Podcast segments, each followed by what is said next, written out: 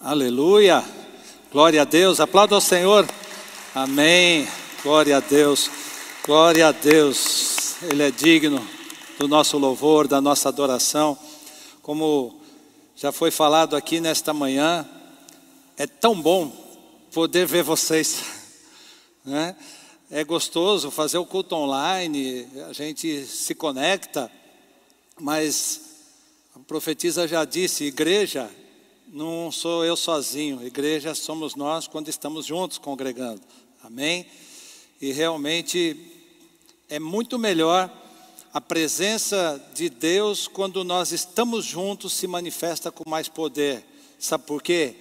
Porque a minha unção se une à sua unção, a minha unção se une à sua, da dela, da dele, e as unções juntas, todo mundo adorando a Deus junto, se prostrando diante daquele que é digno juntos, não tem como Deus não se manifestar, porque Deus se manifesta onde Ele é celebrado.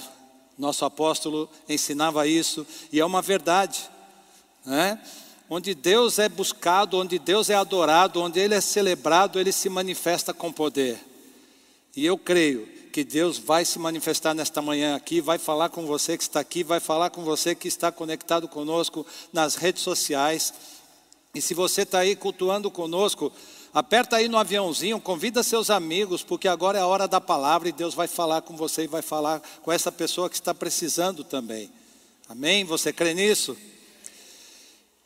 Nós queremos ministrar nesta manhã sobre vencendo a esterilidade do deserto. Há umas três semanas mais ou menos, eu estava aqui num culto, e era um culto online, e alguém estava ministrando, eu não lembro se era a profetisa ou alguém estava ministrando naquele momento, e Deus trouxe ao meu coração: temos que vencer a esterilidade do deserto. Eu até comentei com o pastor Sérgio na hora. Ele falou: Uau! Eu falei: Eu vou trabalhar em cima disso, porque sei que Deus tem algo. E Jesucidencialmente, no domingo passado, a profetisa Marta pregou sobre deserto.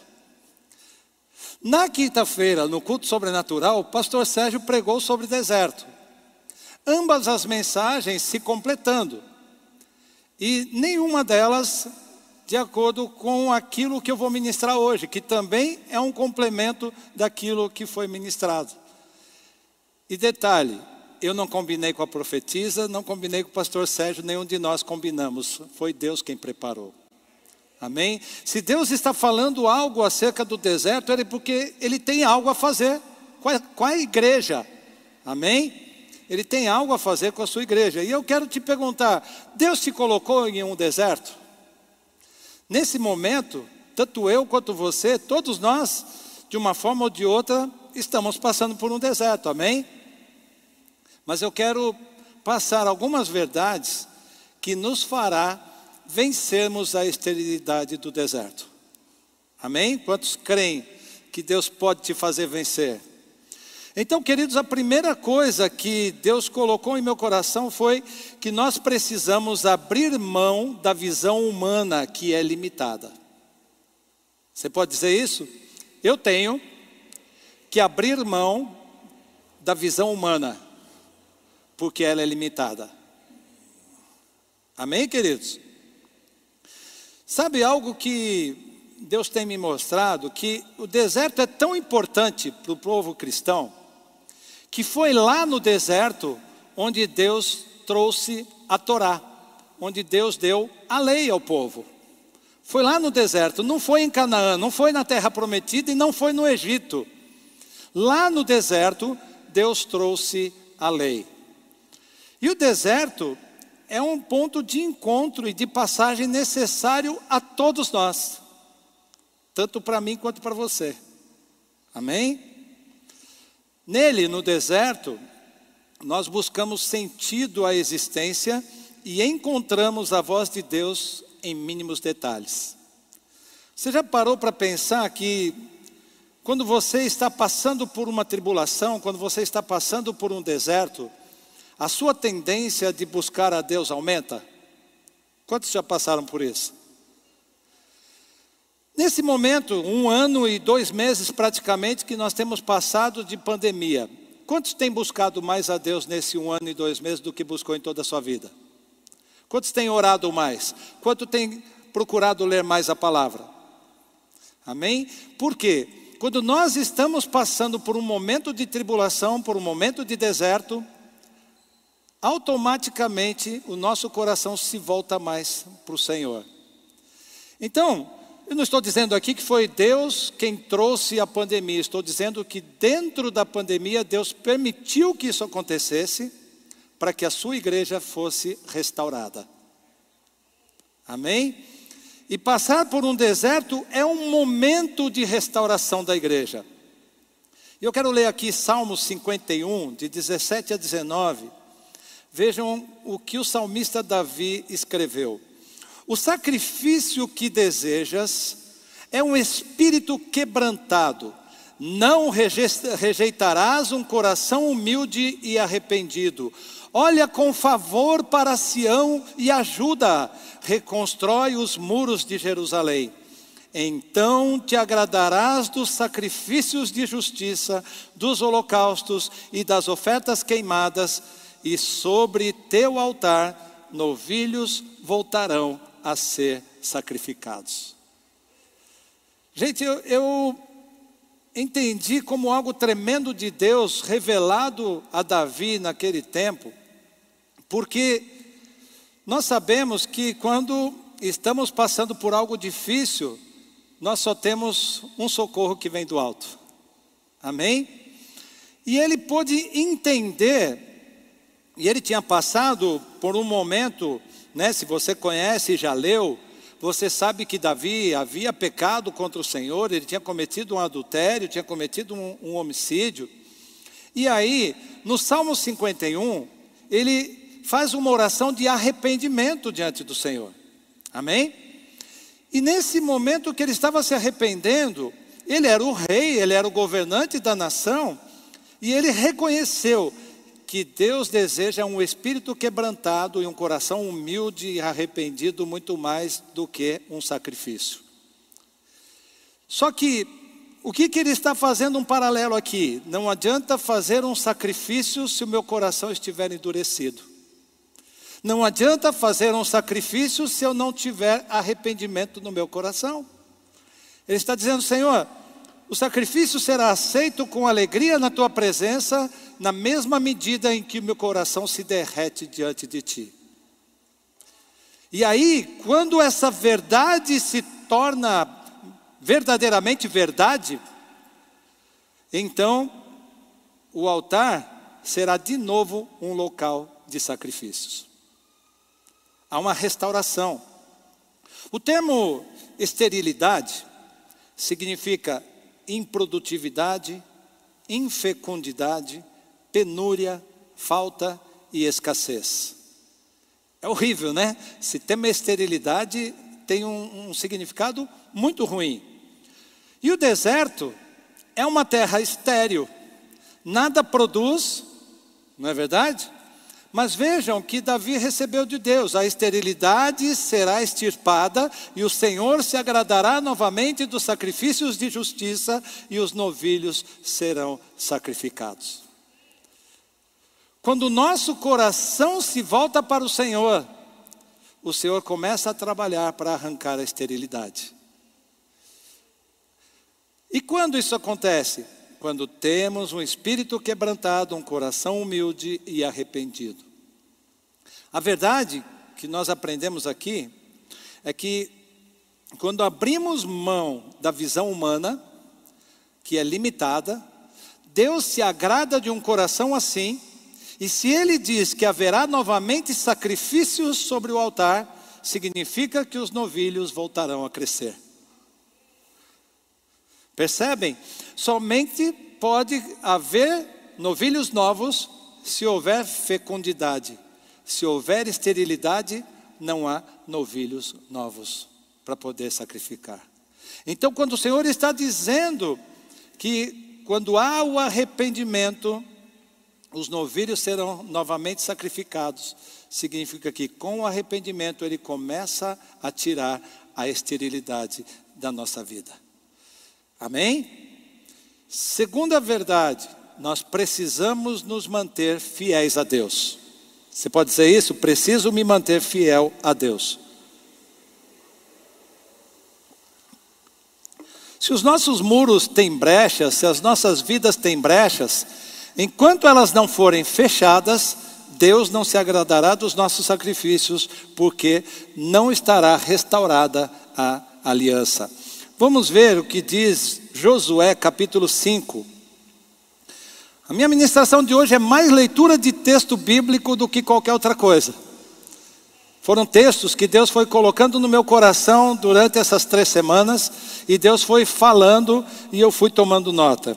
Josué 5,1 diz assim, e eu vou ler até o versículo 6, depois eu vou ler o 9 a 12.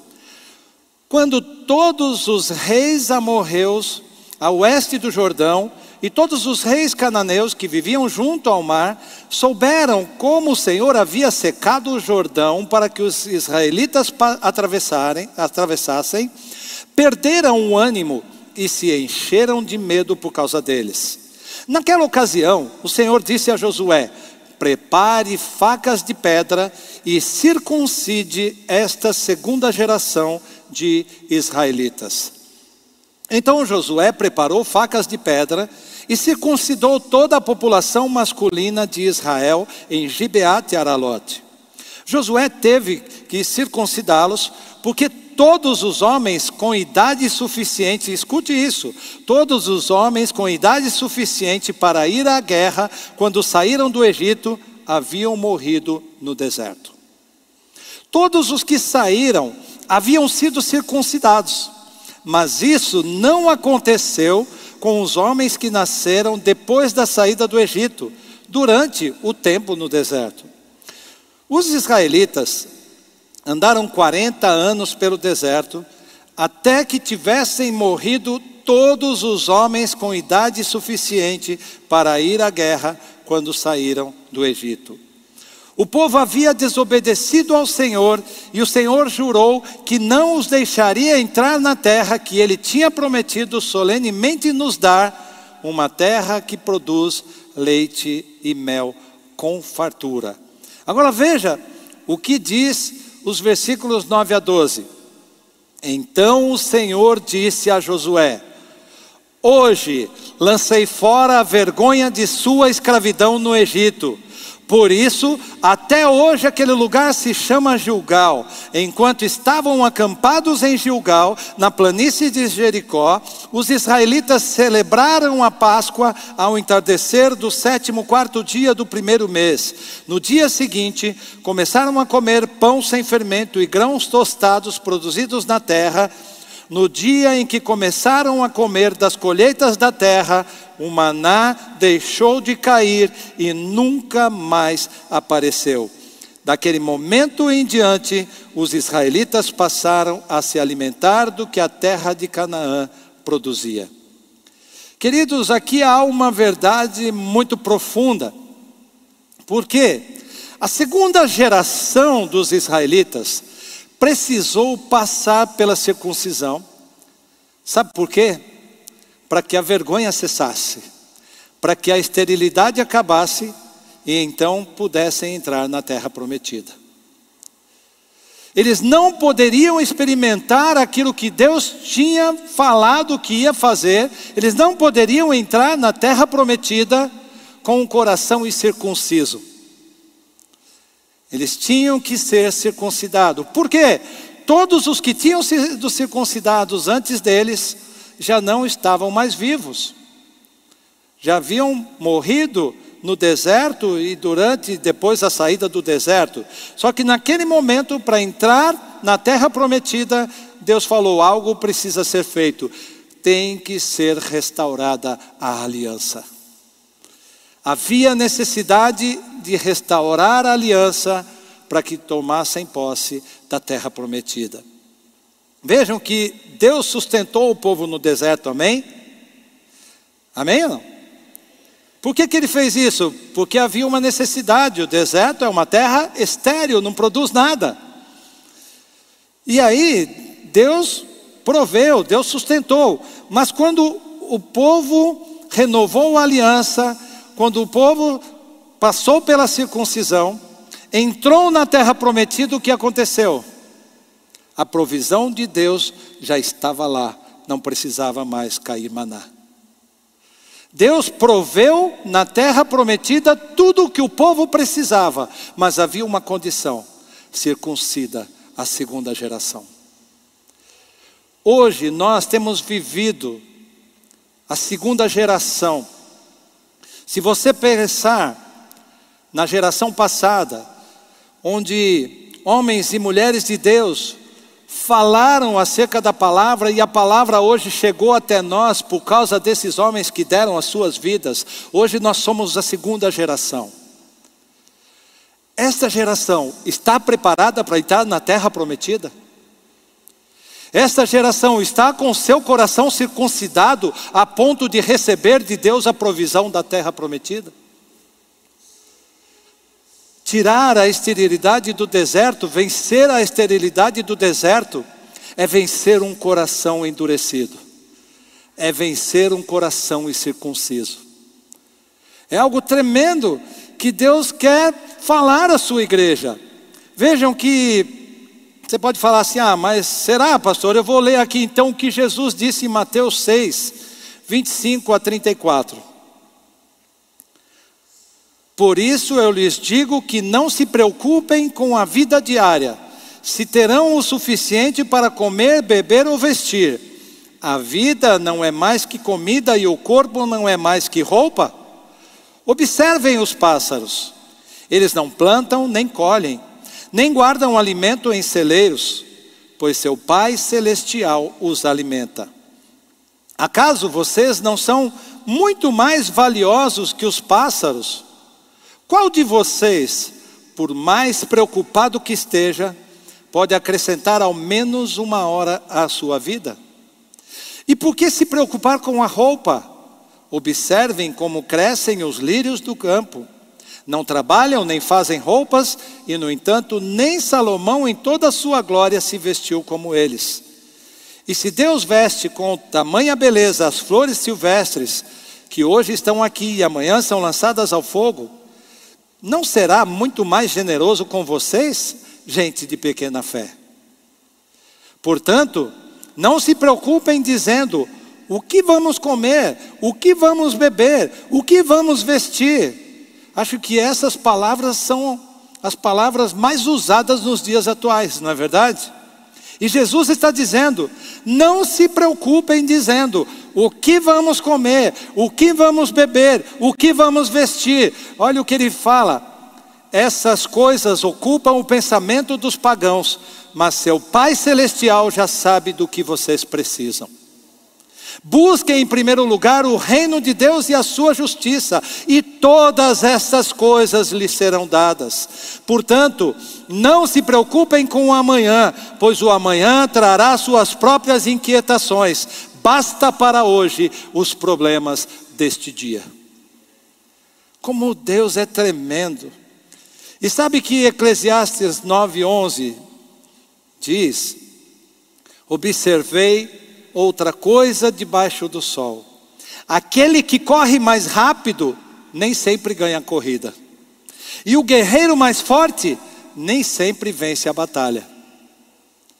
Às vezes os sábios passam fome, os sensatos não enriquecem e os instruídos não alcançam sucesso. Tudo depende de se estar no lugar certo na hora certa.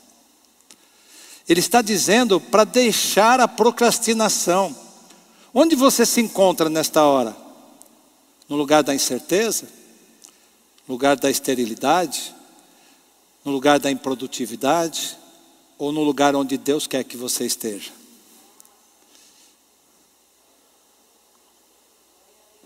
Mateus 8, de 1 a 3, diz assim: Quando Jesus desceu a encosta do monte, Grandes multidões o seguiram. Um leproso aproximou-se de Jesus, ajoelhou-se diante dele e disse: Senhor, se quiser, pode me curar e me deixar limpo. Jesus estendeu a mão, tocou nele e disse: Eu quero. seja curado e fique limpo. No mesmo instante, o homem foi curado da lepra. O que, que Jesus respondeu, amados? Eu quero. Sabe o que isso nos ensina? E aí vem a terceira verdade: não é o que e como queremos, mas o que e como Deus quer. Quando aquele homem chegou diante de Jesus, ele foi muito sábio, porque ele cria que Jesus podia curar, amém? Ele sabia que Jesus podia curar, mas Jesus o faria se ele quisesse. Então ele falou: Senhor, se tu quiseres, podes me curar. Jesus falou: Eu quero. Se Deus quer algo para você, meu amado, minha amada irmã, meu amado irmão, queridos do meu coração, se Deus quer algo para você e você estiver no centro da vontade daquilo que Ele quer, não há nada que impeça dele fazer. Amém? Nada pode impedir. É o que Ele quer e como Ele quer. E é interessante que Mateus 10, versículos 5 e 7, diz assim: Jesus enviou os doze com as seguintes instruções: Não vão aos gentios nem aos samaritanos, vão antes às ovelhas perdidas do povo de Israel. Vão e anunciem que o reino dos céus está próximo. Eu posso te afirmar que Deus está falando hoje. O reino de Deus está próximo. E quando Jesus está dizendo aos doze, Ele está falando hoje com a sua igreja, Ele está dizendo: olha, chegará a vez do mundo, mas nesse momento Ele deseja preparar e tratar a sua noiva para o tempo do fim. Amém? Deus quer hoje preparar a sua noiva para o tempo do fim. Muitas vezes nós, como igreja, nos preocupamos muito com as pessoas de fora e devemos preocupar, amém? Mas nos esquecemos de sermos tratados. Muitas vezes o nosso coração se endurece e não recebemos as verdades da palavra para a nossa vida. Muitas vezes nos acovardamos e deixamos que o que é falado no mundo lá fora domine os nossos pensamentos. Muitas vezes nos expomos aquilo que não é de Deus e somos contaminados pelas mentiras do diabo. E Deus está falando: é momento agora de tratar com o meu povo. É momento agora de tratar com a ovelha perdida da casa de Israel. Depois eu mandarei outros para falar com os demais. E foi o que Jesus fez. Depois levantou o apóstolo Paulo e ele foi falar, pregar praticamente só para os gentios. Amém?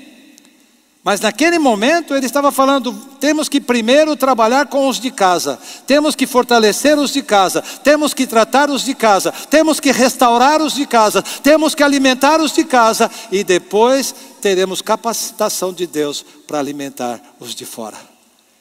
Você só pode falar do que está cheio o seu coração se o seu coração estiver cheio. A boca fala do que está cheio o coração. Se o seu coração estiver cheio da palavra, você vai falar da palavra, você vai ser um manancial da palavra, você vai ser um canal da palavra. Mas se o seu coração estiver cheio das notícias, das reportagens, o que você vai falar? Daquilo que o diabo quer que você fale. Como alguém disse certa vez, das notícias e das desgraças, deixa que a Globo cuida da palavra cuidamos nós.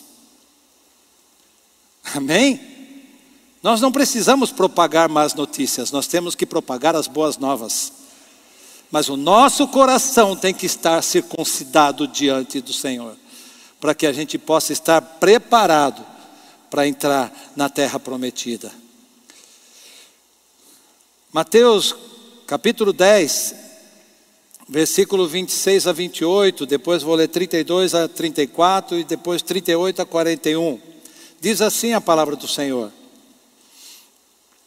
Não tenham medo daqueles que os ameaçam, pois virá o dia em que tudo o que está encoberto será revelado, e tudo o que é secreto será divulgado. O que agora lhes digo no escuro, anunciem às claras, e o que sussurro em seus ouvidos, proclamem dos telhados. Não tenham medo dos que querem matar o corpo, eles não podem tocar na alma. Temam somente a Deus, que pode destruir no inferno tanto a alma como o corpo. Quem me reconhecer em público aqui na terra, eu o reconhecerei diante de meu Pai no céu. Mas quem me negar aqui na terra, eu também o negarei diante de meu Pai no céu. Não imaginem que vim trazer paz à terra. Não vim trazer paz, mas a espada. Quem se recusa a tomar sua cruz e me seguir, não é digno de mim. Quem se apegar à própria vida, a perderá. Mas quem abrir mão de sua vida por minha causa, a encontrará. Quem recebe vocês, recebe a mim. E quem me recebe, também recebe aquele que me enviou. Quem acolhe um profeta como alguém que fala da parte de Deus, recebe a mesma recompensa que um profeta. E quem acolhe um justo por causa de sua justiça, recebe uma recompensa igual a dele. Amém? Jesus estava falando muito seriamente aqui com os discípulos e as pessoas que estavam ali ouvindo a sua palavra. E ele estava falando algo muito fundamental. Não tenham medo daquilo que mata o corpo. Temam apenas a Deus, porque Deus pode fazer o que Ele quiser. Amém? O diabo não tem autoridade sobre a sua vida, sabia? Sabia disso? Ele pode até tocar no seu corpo com enfermidade, Deus permite, mas ele não tem poder sobre a sua vida, porque o único que tem a chave da vida e da morte se chama Jesus Cristo. Jesus venceu a morte, Jesus tomou do diabo as chaves da morte e do inferno. Jesus tem autoridade sobre a morte e sobre a vida.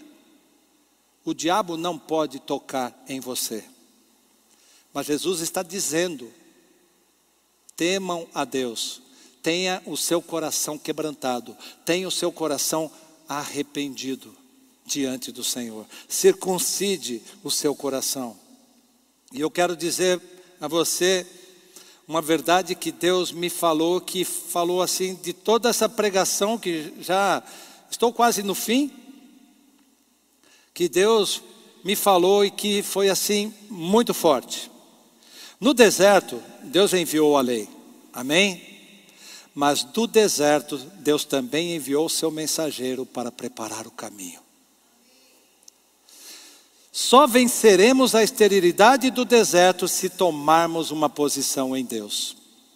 No deserto, Deus deu a lei, mas quando chegou no tempo de Jesus, e os profetas já estavam anunciando Malaquias estava anunciando no capítulo 3:1 e ele dizia: "Vejam, enviam, envio o meu mensageiro que preparará o caminho diante de mim."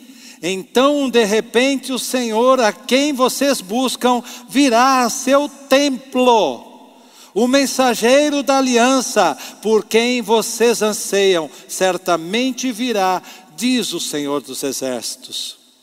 E é interessante que o Senhor estava falando aqui com o povo, e aí, lá em Mateus 11, 7, olha o que a palavra nos ensina.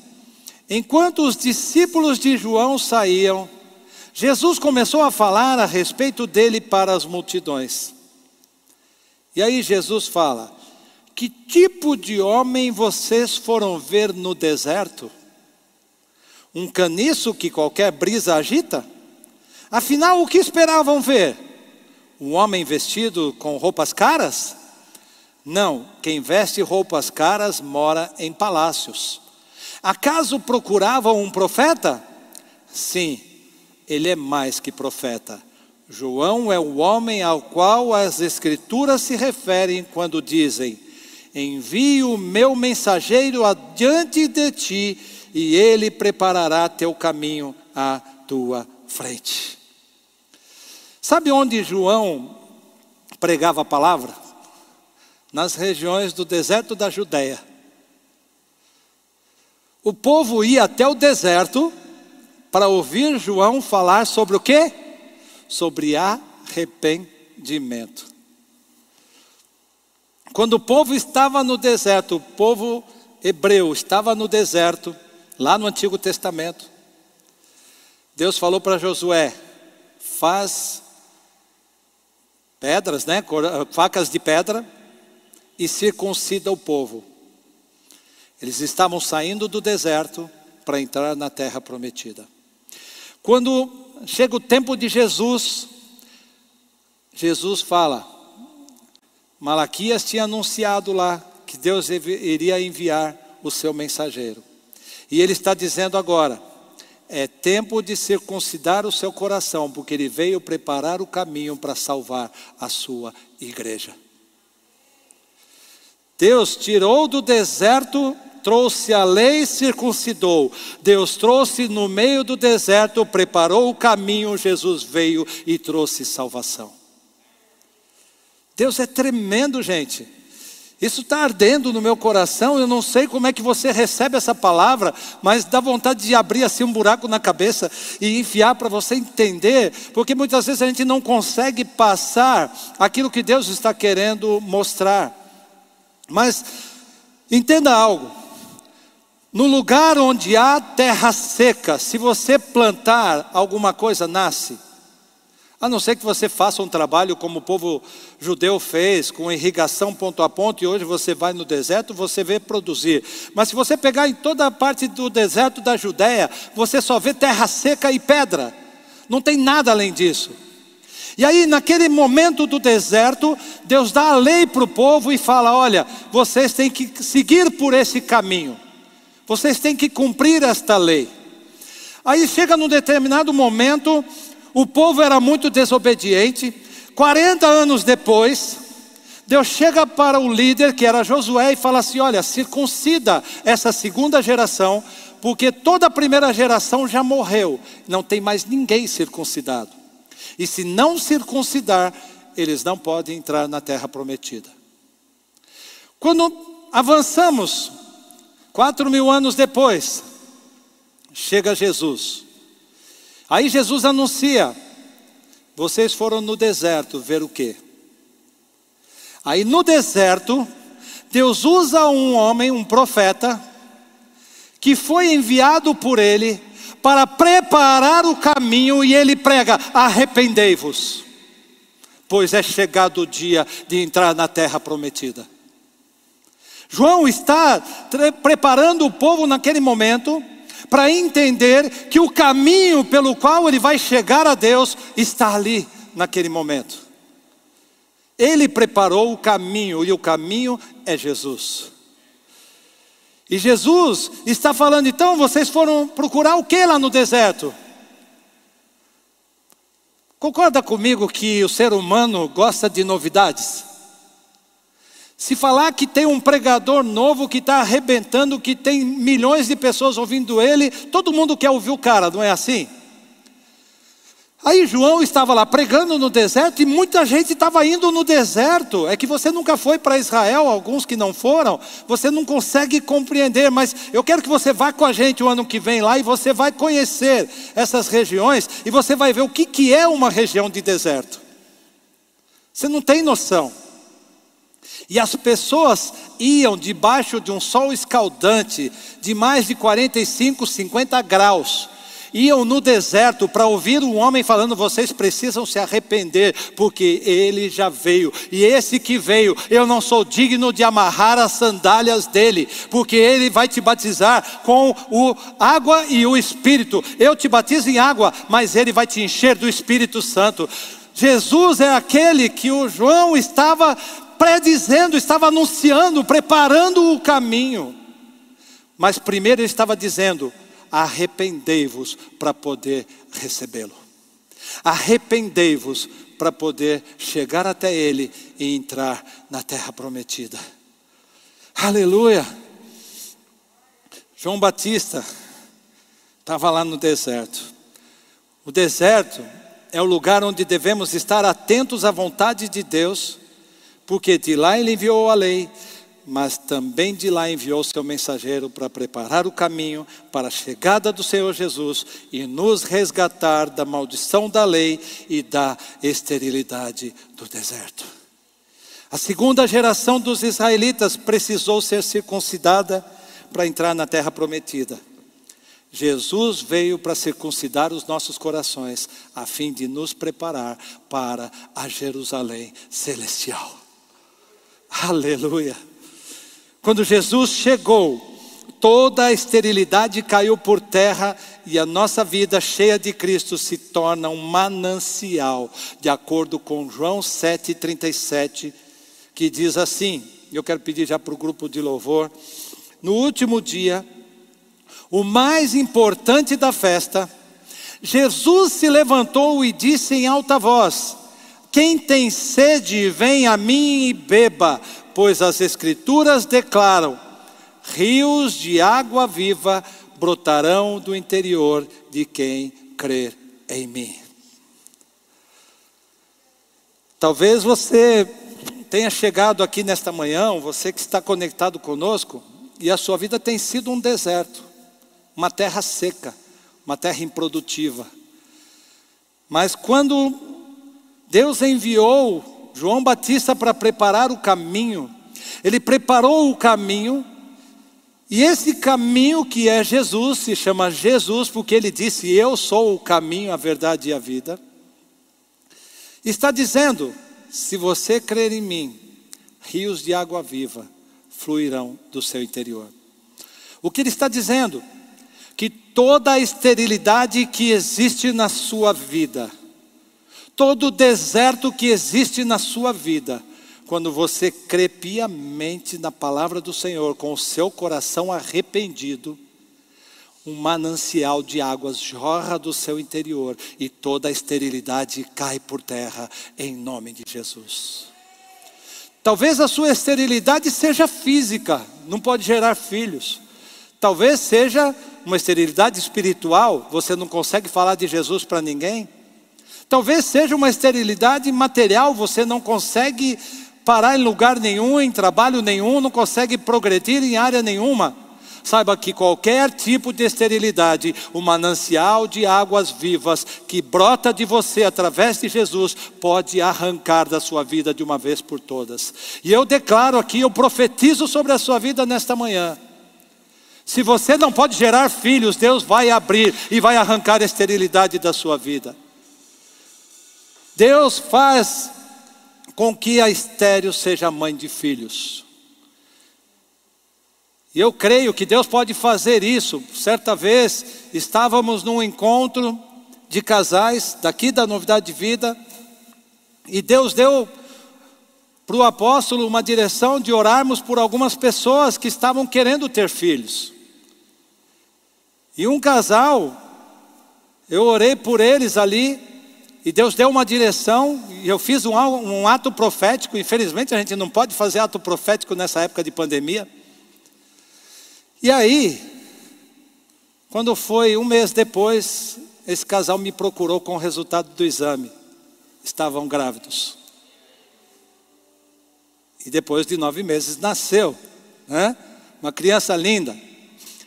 No ano passado, estávamos no começo da pandemia, entre março, abril e maio, aquele período que fechou tudo, e eu estava falando por videoconferência com uma pessoa, e essa pessoa me falou, pastor, nós temos tentado já há muitos anos ter filhos, e nós não conseguimos engravidar.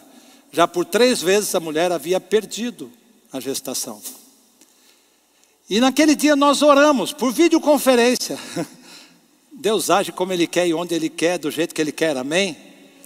E aí, oramos. Quando foi um tempo depois, ele entrou em contato comigo e aí foi verificar, estavam grávidos.